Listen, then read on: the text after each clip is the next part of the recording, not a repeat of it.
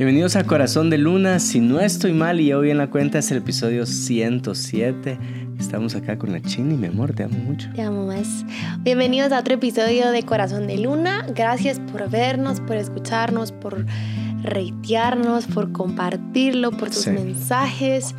Eh, nos hemos topado gente que nos agradece por el contenido y créanme que nos motiva muchísimo a seguir. Eh, tratamos de, de buscar a Dios y que sea sea consejos y palabra de parte de Dios para sus vidas y, y eso. Sí, buenísimo. Este, te agradeceríamos bastante si tomas un tiempo para valorar este contenido. Muchísimas gracias a todas las personas que ya lo han hecho. Ahí en Spotify le puedes dar estrellitas, en Apple Podcast le puedes dar estrellitas. No sé en qué otra plataforma lo escuchas, le puedes dar estrellitas. Y si estás en YouTube, eh, te agradezco que pongas algún tipo de comentarios, algunas palabras, tal vez una frase que te haya resaltado de este episodio del cual vamos a estar hablando es un tema, creo yo que es, eh, podría ser un, nicho bien, bien, bien específico, pero eh, sentimos bastante fuerte en nuestro corazón poder hablarlo y es cómo nosotros eh, abordamos cuando una persona se quiere ir de la iglesia. ¿verdad? Un poquito de contexto, somos pastores en nuestra iglesia, Casa de Dios, tenemos la oportunidad de liderar dos redes, la red de líderes, la red de jóvenes, este y entonces eh, tenemos ese privilegio de poder ver a muchas personas en la iglesia y siempre parece una persona que dice, mira, fíjate que creo yo que es tiempo de moverme de iglesia o de congregación. Y entonces, bueno, ¿cómo lo abordamos nosotros? ¿verdad? Creo que podemos también abarcar si es de grupos, ¿verdad? También si alguien se quiere ir de tu grupo eh, y bien, o si alguien se quiere ir de tu empresa y que es y que pues tú no quieres que se vaya, ¿verdad? También eh, como que creo que también te, podría servir para eso. Entonces, lo primero que te queremos decir, si sos de la red de jóvenes, si sos de la red de lead, de hecho, si sos de casa de Dios, lo estábamos hablando hace un ratito con tu mami, eh, y es la esencia de nuestros pastores, y es que a la medida que sea posible, no perder a las personas, sino buscar solucionar. Eso de primera instancia, no nos vas a escuchar a nosotros decir que alguien venga y decir, bueno, mira, te queremos agradecer por todo el tiempo, o, presenta su molestia, o presenta sus argumentos y adiós. Y en ningún momento en nosotros eh, y en nuestros pastores va a estar de, bueno, te bendecimos y que te vaya bien, ¿verdad? O sea, si eso llega a pasar, eh, pues es porque plano, pues ya no está en nuestras manos, pero de parte de nosotros siempre, siempre vamos a, tener en nuestro corazón buscar reconciliar, reconciliar con el líder, reconciliar con la misma iglesia, reconciliar con el que haya que reconciliar, pero buscar que la persona se quede y no se vaya. Sí, total. Eh, eso, entonces, si querés, partimos de los casos en los cuales yo he visto a mi papá que, bueno, eh, y a mis papás que dicen, sí, o sea, no hay otro camino que sí partan y que busquen otra congregación. Eh, y, de, y después de partir de esos casos, o pues sí, mencionar esos casos, irnos a los pasos que hacemos para reconciliar y restaurar. Me he dado cuenta de dos, que mi papá dice, eh, está bien, no hay ningún problema, este, puedes partir a, a diferente congregación. La primera es cuando ya hay una, este, un desacuerdo, y lo voy a decir así, en la teología básica. Eh, mi papá es muy abierto a, bueno, si tenés diferentes posturas en este tema no hay ningún problema, podemos permanecer en la misma iglesia, en la misma congregación. Tipo, si a Melissa le gusta el té, a mí me gusta el café, podemos estar en la misma mesa, conversando, platicando, eh, teniendo comunión, ¿verdad? Eh, son cositas, a ver, voy a decir cositas tontas y espero que nadie se altere por las cositas tontas que voy a decir, como que una pareja diga, a mí sí me gusta bailar con mi esposa, y otra pareja diga, no, es pecado bailar con tu esposa. Ah, no tengo ningún problema con esas, es y café, podemos permanecer en la misma mesa, conversando, siendo comunidad. O por ejemplo, que alguien diga, este, ay, no sé, no quiero decir algunas escandalosas, pero este, que hay una familia que sí le gusta tomar una copa de vino y otra familia que dice que no, ¿verdad? entonces, ah, no, pero sí, cuando mi papá dice, eh, bueno, es cuando alguien dice, bueno, eh, por ejemplo, eh, yo creo que Jesús no es el único camino a la salvación. Creo yo que eh, confieso que Jesús es mi Señor y mi Salvador, pero también sigo eh, tradiciones judías que son importantes desde Moisés y entonces mi papá y, empiezan a meter, deberíamos de meter esas tradiciones judías a casa de Dios, eh, mi papá lo más seguro es que le va a dar un buen abrazo y le va a decir, eh, busca otro lugar, ¿verdad? Esa sería la primera teología básica cuando hay una diferencia. Y la segunda es diferente visión, ¿verdad? Y creo yo que mi papá es, lo pudo aprender a poner en palabras cuando visitó a, Greg Rochelle, eh, pastor de la iglesia más grande en Estados Unidos. Ahorita se me olvidó el nombre, pero alguien me puede ayudar ahí en comentarios a poner, ¿cómo se llama esa iglesia? Living Church. Life Church. Life Church. Living Church. Life Church. Este, eh, creo yo que él dice, acá hacemos tres cosas. Y si tú quieres hacer la cuarta, pues sos invitado a expandir el reino de los cielos y andar y poner pues tu congregación en donde puedes hacer esa cuarta cosa. Y nosotros en Casa de Dios tenemos una visión de ir a ser discípulos a todos los guatemaltecos, ahora a todas las naciones a través de grupos en casa. ¿Por qué? Porque fue lo que aprendimos de Jesús, eh, que Él lo hizo con sus discípulos y es lo que nosotros aprendemos. Entonces si alguien viene y dice, no, yo considero que no es grupos en casa, yo creo que son misiones en, eh, en, el sur, en el sur de América, ¿verdad? Porque ahí hay una comunidad muy necesitada en Amazonas, por ejemplo, y entonces la visión de la iglesia tiene que hacer misiones en Sudamérica. Eh, pues, eh, bueno, vamos a ver cómo te podemos apoyar, tal vez a través de, de pero, pero no es nuestra visión, ¿verdad? Entonces, sentite en la libertad de expandir el reino de los cielos, tomar tus cosas y poner pues tu propia eh, tu propia eh, misión, ¿verdad? Eso sería. Solo para eso. Considero yo que sí, sí. ¿verdad? Considero yo que sí. Y obviamente hay otra muy personal cuando ya no tolera a mi papá de plano la persona o, o qué sé yo. Entonces, ah, dale pues, mejor anda a buscar otro lugar donde no esté yo de por medio en tu relación con Dios y dale. Pero... pero ha sido eh, muy poco, me imagino, no, no sé. Te asombrarías, mi ¿En amor. serio? Bueno, pero en el corazón de nuestros pastores de verdad está retener a las personas y no dejarlas ir solo por así, ¿verdad? Entonces, em, me recuerdo la primera vez que tuvimos esto, de que una, una, ya, lo, ya, ya los contaba varias veces y por eso me atrevo a, a, contarlo.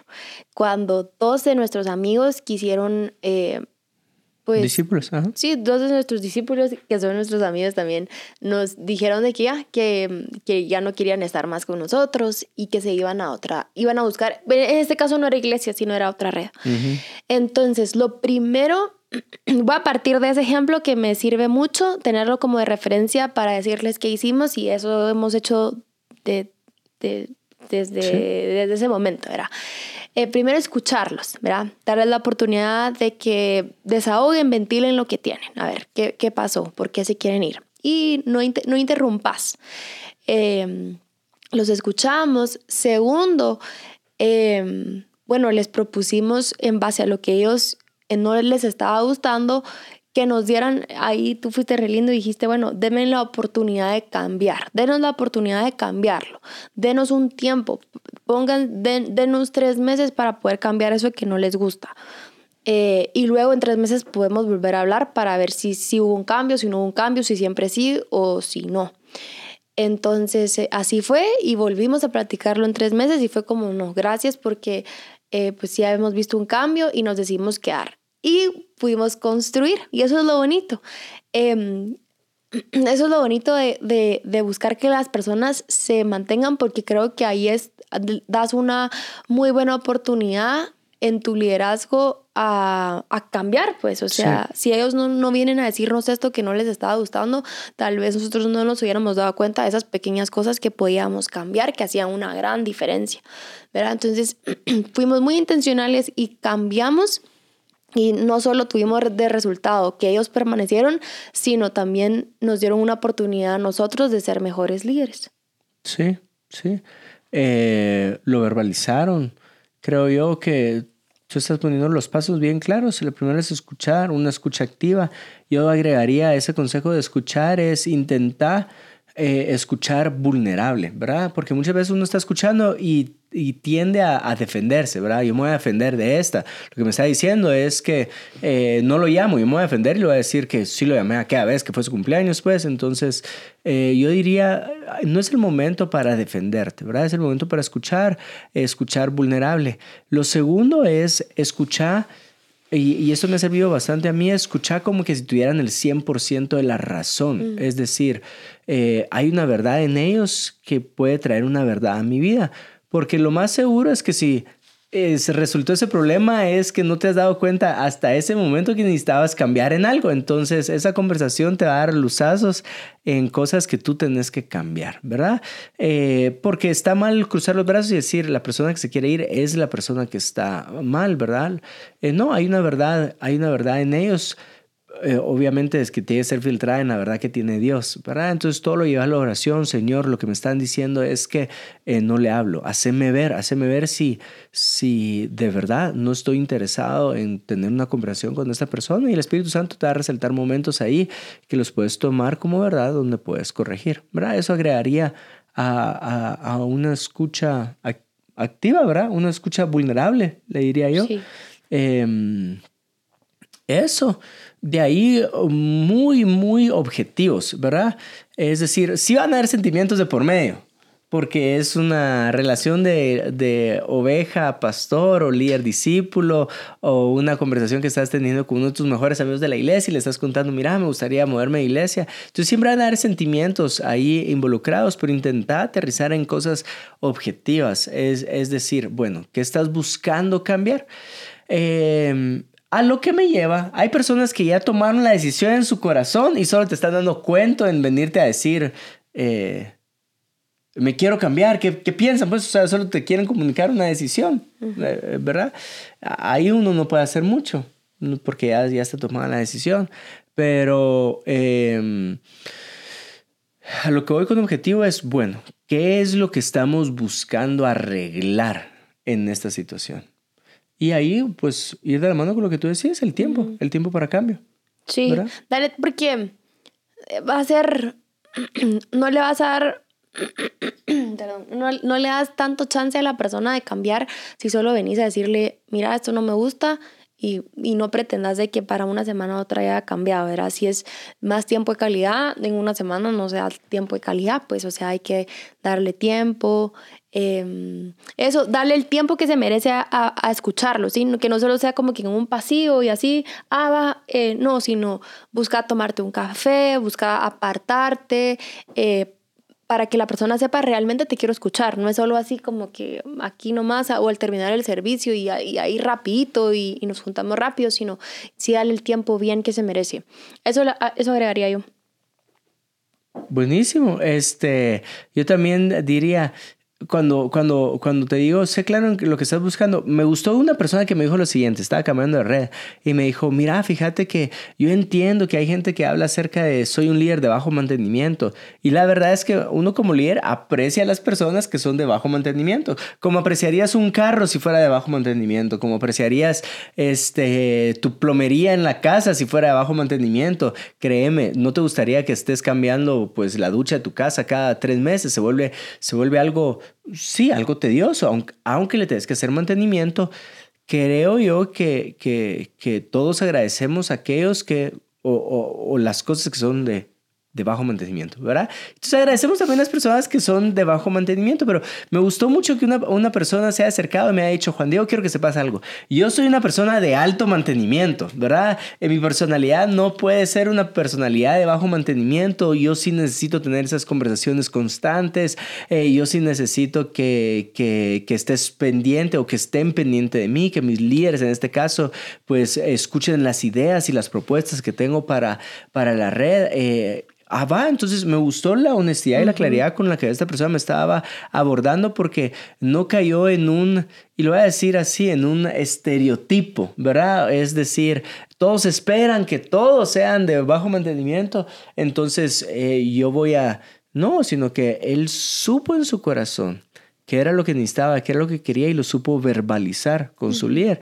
Y, y, y créeme, uno aprecia mucho, bastante eso. Y tal vez eh, tú al, escuchar este episodio estás reconociendo, sí, hay cosas que yo no he verbalizado delante de mis líderes por el miedo a verme mal, ¿verdad? O sea, tal, la persona no dijo, vamos a ver mal si digo que soy de alto mantenimiento, para nada, sino que eh, superó ese temor y lo verbalizó. Mira, a mí sí me gustaría, a mí sí me gustaría que hicieras esto, esto y esto y esto. Entonces, no te reserves esas cosas si las tenés claras en tu corazón al momento de conversar con, tus líderes. Es, yo sí espero esto, ¿verdad? Eh, eh, no sé, voy a poner una un ejemplo súper exagerado, pero yo sí espero que me mandes un versículo diario todas las mañanas antes de las 7 de la mañana. Y entonces tú ya pones un parámetro muy claro, muy objetivo en el que la otra persona puede decir, te voy a quedar mal, ¿verdad? O va, yo voy a hacer el esfuerzo de mandarte ese versículo a las 7 de la mañana todos los días, pero ya hay un parámetro al cual uno puede medir después del tiempo que, sí. que están dando, ¿verdad? Algo más que quería decir es como tratar de ver... Eh, ¿Cómo está tu relación con todos tus discípulos? Em, eh, a ver, ¿cómo lo pongo en palabras? Como por ejemplo, si ya dejaste, en lo, no, haces reuniones y normalmente estas personas dejaron de llegar. Entonces busca intentar tener ese acercamiento eh, antes con ellos para ver qué onda, cómo van, cómo están, qué pasó, están bien, todo bien, para que no caiga un momento en donde pues desinterés eh, de que no vinieron, no pasa nada y de repente nos vamos y es como que, ¿por qué? Sí, porque era por las razones que ellos digan, ¿verdad? Pero como que ver estas señales que quizás nos pueden mandar nuestros discípulos de, de como que, hay algo que no está bien, aunque claro que siempre vamos a, a, a ¿qué? A empujar a hablar, ¿verdad? A hablar, a arreglar, ¿verdad? No a, a, escabuirse, a silenciarse, a omitir, a evadir por no arreglar, por no, por no hablar. Eh, entonces, como que también esas, eso, eso te puede ayudar también para no llegar a esto de, que se sienten contigo y decirte, ya no queremos nada con ustedes. Sí, total, total. Eh, del otro lado, ¿qué pasaría? ¿Qué, ¿Qué, no aceptaría yo? ¿Qué no toleraría yo en la, en la persona que se quiere mover? Por ejemplo, eh, creo yo que una razón la cual nunca va a estar justificada moverte es por raíz de amargura. Es decir, me ofendió. Me ofendió que, eh, qué sé yo, cualquier tipo de ofensa eh, que me haya corregido en público. Me ofendió que hizo la celebración de su cumpleaños, invitó a todos los discípulos menos a mí. ¿Qué sé? No sé, estoy poniendo ejemplos absurdos, pero raíz amargura raíz de amargura nunca va a justificar que te movas, ¿verdad? Primero sana tu corazón y después tal vez decidí eh, moverte o no. O tal vez ya te moviste por una raíz de amargura. Ah, va. Eso quiere decir que no te justifica el hecho que estés en otro lado a permanecer con esa raíz de amargura. Tómate un tiempo para perdonar a esa figura de liderazgo. Eh, eso te diría yo. Y también vale la pena que analices lo siguiente, ¿cómo soy yo con las autoridades en mi vida? ¿Verdad? Eh, ¿Cómo soy yo con mi papá? ¿Cómo soy yo con mi jefe? ¿Cómo soy yo con el, el policía del parqueo? ¿Cómo, ¿Cómo es mi relación con las autoridades en general? Porque puede ser que solo esté replicando una conducta que mi corazón tiene hacia figuras de autoridad. Entonces ahí vale la pena analizar tu corazón. Entonces, sanar raíz de amargura si tener raíz de amargura. Eh, lo segundo, yo puedo ver que Jesús tuvo el contexto perfecto y aún así se le fue Judas, ¿verdad? Eh, el padre del hijo pródigo tenía el contexto perfecto y aún así el hijo pródigo decidió agarrar sus cosas e irse. Dios tenía el contexto perfecto, el cielo, y aún así Lucifer dijo, yo quiero lo propio, ¿verdad? Lo mío, y se fue. Entonces, este, en, muchas veces no es problema de la autoridad y muchas veces no es problema del contexto. Muchas veces va a ser problema de tu corazón. ¿Qué era lo que necesitaba Judas? Eh, a pesar de haber vendido a Jesús, lo siguiente es arrepentimiento en su corazón. El problema de Judas fue que no se arrepintió, ¿verdad? Y entonces, este, busca en tu corazón, con la ayuda del Espíritu Santo, Dios, ¿hay algo en mi corazón del cual me tenga que arrepentir yo? Eh, dije, anda, pedí perdón y aceptar el perdón rápido y arrepentite rápido. Eh, pero pero que no, la falta de arrepentimiento, que, en todo caso sería orgullo, ¿no? Si no hay arrepentimiento, hay orgullo. Sí. Eh, el orgullo, así como la raíz de amargura, no es eh, justificación válida para moverte. El orgullo tampoco es justificación válida para mover. Yo tengo esto, mi amor, y me gustaría que nos contaras cómo lo, cómo lo abordas o cómo lo abordamos. Y es que puede ser de que va. Eh, vamos a escucharlos, vamos a ver de que se reconcilien lo que haya que reconciliar, aclarar lo que haya que aclarar, pero también ha pasado que personas se han acercado a nosotros a decirnos, estamos cansados Sí. y ya no queremos. Queremos Sí. ponerle pausa, queremos, eh, ¿verdad? Ya no queremos, queremos entregar. ¿Qué hacemos en esos casos? Va, como yo lo abordo normalmente es, pregunto si esa frustración también eh, se siente en diferentes áreas de su vida. Por ejemplo, ah, estás frustrado con el servicio, pero déjame preguntarte lo siguiente.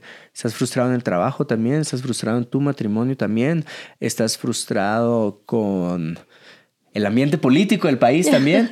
Y cuando la persona me dice, sí, sí estoy frustrado también en mi trabajo, porque, ah, la verdad, eh, eh, es lo mismo. O estoy frustrado con, con el matrimonio también. Ah, va, entonces quiero que sepas que, que estás frustrado en el servicio, pero es parte de tu frustración con todas las demás áreas, ¿verdad? Entonces, eh, no es culpa del servicio, como no es culpa del matrimonio, como no es culpa del trabajo.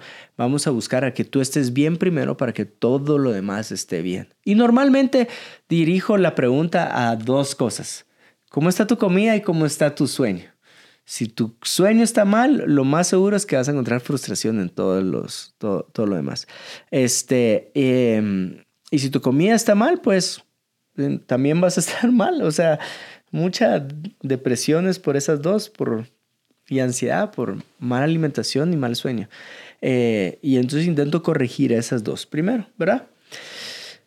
Este, iba a decir algo más con respecto a eso. Ah, sí.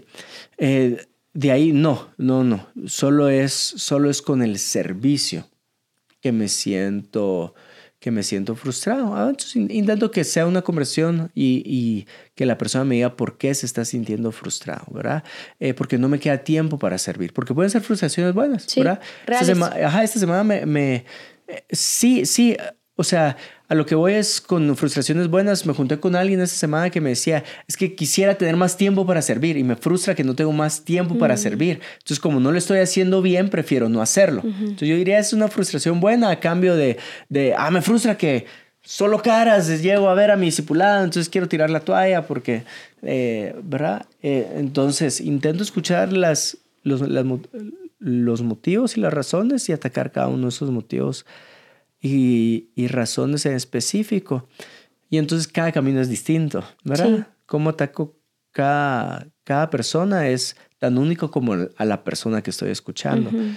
Pero sí intento traerles claridad en, en dos cosas. ¿Quién Dios dice que es la persona? ¿Verdad? Este, andaba escuchando a mi papá hace poco y decía, Dios le dio trabajo a Adán antes de darle mujer que normalmente nosotros lo utilizamos para aquellos solteros tremendos que andan buscando mujer antes de buscar trabajo. Ponete a trabajar, ¿verdad? Eh, pero de la forma en que lo dijo mi papá es, bueno, y Dios después dio una ayuda idónea. ¿Ayuda idónea para qué? Para el trabajo uh -huh. que Dios le había dado. Entonces hay una responsabilidad de parte de los cielos a cada una de las personas que está oyendo o escuchando esto. Entonces yo te diría, Primero es, quiero afirmar tu identidad a esa responsabilidad que Dios te está dando de parte de los cielos. ¿Cuál es? Si no la tenés muy clara ahorita, lo más seguro es que pueda venir frustración porque estás en un momento de confusión y lo único que necesitas es buscar de nuevo al Espíritu Santo, a Dios y decirle, Dios, ¿quién dices tú que soy? ¿Qué responsabilidad tengo de parte de los cielos para cumplir acá en la tierra? Y te vas a dar cuenta que que mucho va a cobrar sentido, ¿verdad? Ah, bueno, yo puedo mostrar el reino de los cielos a través de el negocio que tengo acá. Ah, va, entonces ahí vas a, vas a encontrar otra vez la validación que puede estar ausente en este momento. Eh, y, y, que las personas que te rodean sepan, ¿verdad? Una conversación con, con, con tu esposa. Mi amor, quiero que sepas que fui amado de parte... La responsabilidad que Dios me dio antes de darme mujer fue, este, esta, ¿verdad? Eh, Y no quiero que alguna mujer cruce los brazos y diga, ah, qué súper machista ese, ese consejo. Eh, no, tomarlo de tu lado también. ¿Cuál es la responsabilidad que Dios te dio antes de darte pareja? Eh, y, y, llevarlo, llevarlo con tu pareja, ¿verdad? O en el noviazgo que tenés. Me fascinan en los noviazgos que dicen, quiero que sepas que eh, mi servicio en Igle Kids es mi ancla, ¿verdad? Mm. Entonces, aunque seamos novios o aunque no seamos novios, yo los domingos los tengo comprometidos a servir en la iglesia. Creo yo que son parejas admirables. Pero entonces eso, intento afirmar el llamado de Dios en la vida de las personas. Y lo segundo es, les recuerdo que el servicio es ancla. Eh, y como una buena ancla. El problema en las anclas es que te atan. Y muchas veces uno quiere tirar el servicio a un lado porque se siente atado. Ah, es que esto me ata. Sí, pero intenta eh, estar en un barco sin ancla en algún momento, cualquier tormenta te lleva de un lugar a otro. Entonces, mm. esa atadura que, esa, y lo voy a decir entre comillas porque hay una connotación negativa a, ataduras. Queremos ser libres de ataduras, por supuesto. Eh, y creo yo que eso le da la connotación negativa, pero hay, una, hay un significado positivo en ataduras cuando se trata de anclas. Y el servicio creo yo que es un ancla para el ser humano. El dar la vida por otros es un ancla para el ser, el ser humano. Entonces, para, para mí es después de estas dos, quiero decirte que de buena forma, pero no hay opción a renunciar a servir, ¿verdad? Eh, no hay opción a renunciar por cansancio.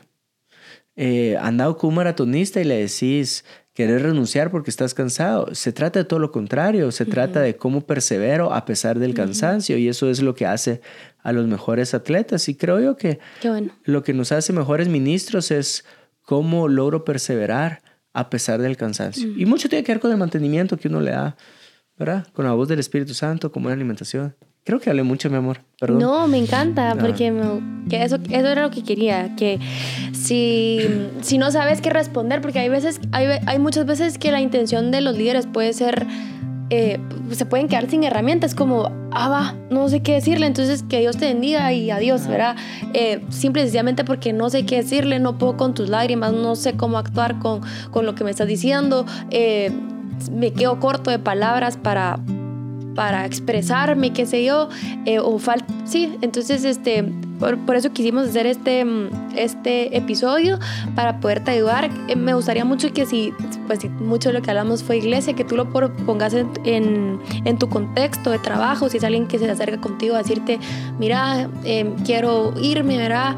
Eh, igual puede ser incluso hasta cansancio, estoy muy cansado, estoy muy cansada, buscar alternativas de cómo poder por un tiempo, mientras se no sé, mientras se recupera, ver eh, qué más poder hacer por esta persona o motivarlo que pues es una temporada, que la temporada fue alta y por eso es el cansancio, porque todos están cansados, no es la única o el único, ¿verdad? Pero em, por eso estaba en nuestro corazón hacer este episodio para, para darles estas herramientas, esperamos que les sirvan y sí te recomiendo que si tienes un caso de no saber qué hacer, decirle, decirle a la persona, mira, dame chance, no tengo, no sé ni qué decirte, eh, no quiero que te vayas, dame chance, voy a hablarle, voy a hablar eh, con algún pastor para que te ayude, que te atienda, porque yo no sé qué decirte, pues estoy seguro que esta persona sí va a tener algo que decirte, entonces, para que no lo dejes así como, ¿verdad? Eh, porque es válido, ¿verdad? Es válido. O sea, lo que nosotros no sabemos se lo llevamos a nuestros pastores y ayúdenos con este caso porque no sabemos qué decir. Entonces, eh, también es válido. No todo lo tenemos que saber, ¿verdad? Aquí el que sabe todo es Dios, ¿verdad? Y si no se pide consejo. Eh, así que esperamos que te haya ayudado em, este episodio o bien si sabes de alguien que está pasando por, por alguna situación de que se quiere mover o qué sé yo, para pasarle este episodio para que le pueda ayudar en en esto, sí, así que estamos. Buenísimo, sí, los amamos, los bendecimos y que Dios afirme el servicio en donde estés. Dios te bendiga.